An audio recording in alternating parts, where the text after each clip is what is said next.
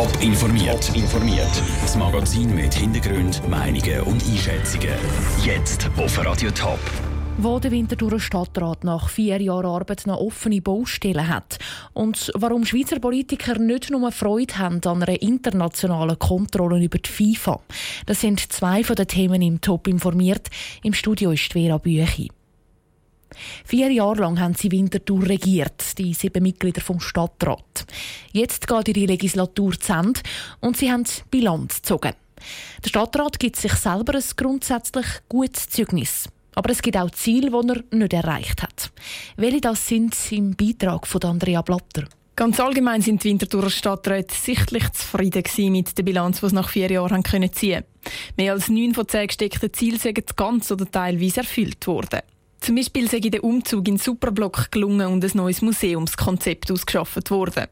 Ein bisschen anders sieht es bei den Finanzen aus. Dort sind noch die grössten Baustellen, sagt der Stadtpräsident Michael Künzle. Also ich denke, man muss zuerst mal festhalten, dass wir die Finanzlage wirklich können stabilisieren. Da haben wir uns stark verbessert. Nichtsdestotrotz hat es dort zwei Themen drin, die uns immer noch umtreiben. Da häufig vom Eigenkapital und die Reduktion von der Verschuldung. Das sind zwei Themen, die uns sicher auch weiter noch beschäftigen werden. Winterthur gehört zu den Städten der Schweiz, die am höchsten verschuldet sind. Darum hätte eigentlich eine Schuldenbremse eingeführt werden. Also eine Massnahme, dass nur noch so viel ausgegeben werden wie auch wirklich reinkommt.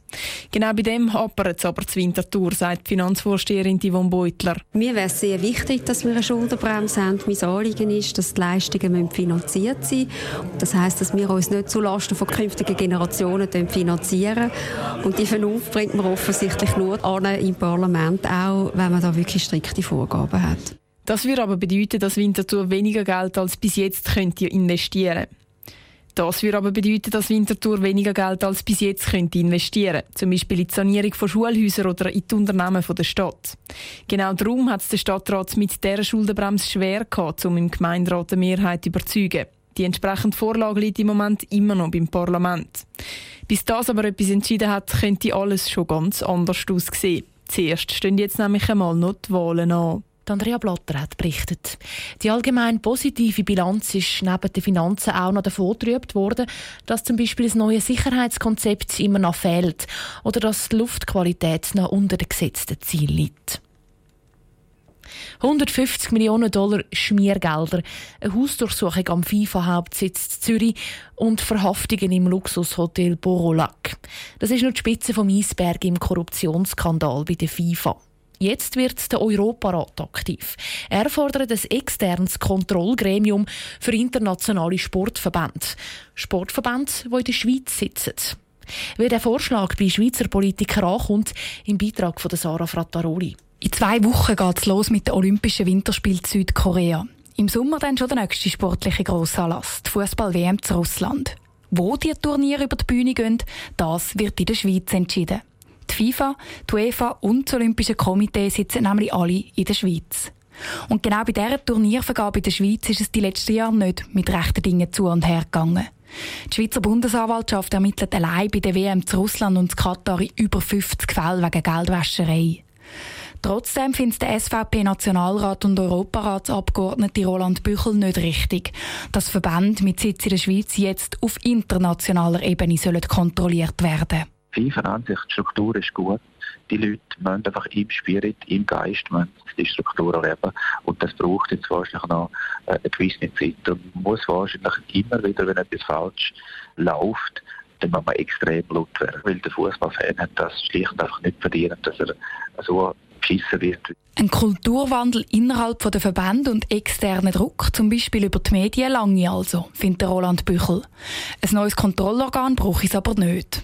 Anders sieht der SP-Nationalrat Cedric Wehrmuth.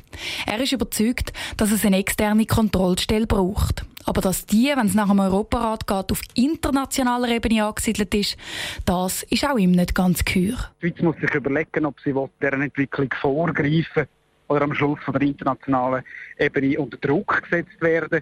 Die Schweiz könnte beispielsweise selber eine nationale Behörde einsetzen, die spezialisiert ist auf Sportkontrolle und damit zumindest mal eine Teilforderung vom Europarat erfüllen und gleichzeitig souverän bleiben. Einig sind sich die beiden Parlamentarier aber darin, dass die internationalen Sportverbände nicht einfach so weitermachen können wie die letzten 30 Jahre. Mit all diesen Korruptionsskandalen sind sie nämlich ein Reputationsrisiko für die ganze Schweiz. Der Beitrag von Sarah Frattaroli. Die Versammlung vom Europarat hat die Resolution für ein Kontrollgremium über FIFA und Co. klar angenommen. Wie genau die Kontrolle soll umgesetzt werden, das ist noch nicht klar. Zweimal ist schon darüber diskutiert worden, über das neue Sparprogramm vom Kanton Thurgau HG 2020. Ein Programm, das jährlich 20 Millionen Franken einsparen soll. Heute hat der Grosse Rat die Vorlage im dritten Anlauf fertig beraten. Und an den Plan vom Regierungsrat einmal mehr kein gutes Haar gelassen. Daniel Schmucki war dabei. Am meisten Kritik hat es heute ganz klar beim Bildungsdepartement gegeben. Da ist vor allem kritisiert worden, dass die Thurgauer Regierung die Beiträge an die überbetrieblichen Kurse kurz UK halbieren will. Also an die Kurse, die Lehrlinge während der Lehre machen müssen, um das Fachwissen auch noch von einer anderen Stelle lernen. Statt wie bis jetzt 1 Million Franken soll es in Zukunft nur noch eine halbe Million vom Kanton geben. Etwas, das nicht gehe, kritisiert die Thurgauer SVP-Kantonsrätin Petra Kuhn. Weil Leiden würden am Schluss... Zum einen vielleicht die Qualität der Bildung an und für sich, aber auch, dass vielleicht immer mehr andere Wege gewählt werden, dass am Schluss einfach nur noch Studierte gibt, dass die Grundbildung, die berufliche Grundbildung, wo wir auch so viel Wert drauf legen und die duale Berufsbildung immer mehr wird abnehmen. Auch die Ratslinke hat nicht mehr Kritik gespart. Wenn bei so wichtigen Sachen wie der Bildung gespart wird, müsse sich der Regierung schon die Frage gefallen lassen, wieso die Beiträge bis jetzt überhaupt gezahlt worden sind, meint der Kantonsrat der Grünen, der Joe Brecker, der Sicklehrer ist. Es zeigt sich auch bei dieser Massnahme, dass man die Massnahmen zu kurzfristig getroffen hat. Ich möchte sicherstellen, dass die Leute, die aus meiner Sektklasse am Ende der Volksschulzeit austreten, möglichst gute Bedingungen vorfinden, egal ob es in die Mittelschule gehen oder eine Berufslehre antreten. Die Thurgauer Regierung wird die Kritik in den nächsten paar Wochen genauer anschauen, versichert die Erziehungsdirektorin Monika Knill. Weil sie die Befürchtungen auf eine gewisse Art und Weise gut nachvollziehen. Auf der anderen Seite haben wir eine Ausgangslage, dass der Kanton Thurgau der einzige Kanton ist, der so einen UK-Beitrag 2 voll aus Staatsmitteln ausrichtet und haben darum gesagt, da erachten wir es als legitim. Welche Massnahmen vom Haushaltsgleichgewicht 2020 genau umgesetzt werden, ist noch nicht entschieden. Jetzt, wo der Grosse Rat über alle Punkte diskutiert hat, geht die Regierung, wie im Vorfeld angekündigt, nochmal über die Bücher. Das war ein Beitrag von Daniel Schmucki. In etwa einem Monat sollte klar sein, welche Massnahmen der Regierungsrat definitiv umsetzt. Top informiert, auch als Podcast. Mehr Informationen gibt es auf toponline.ch.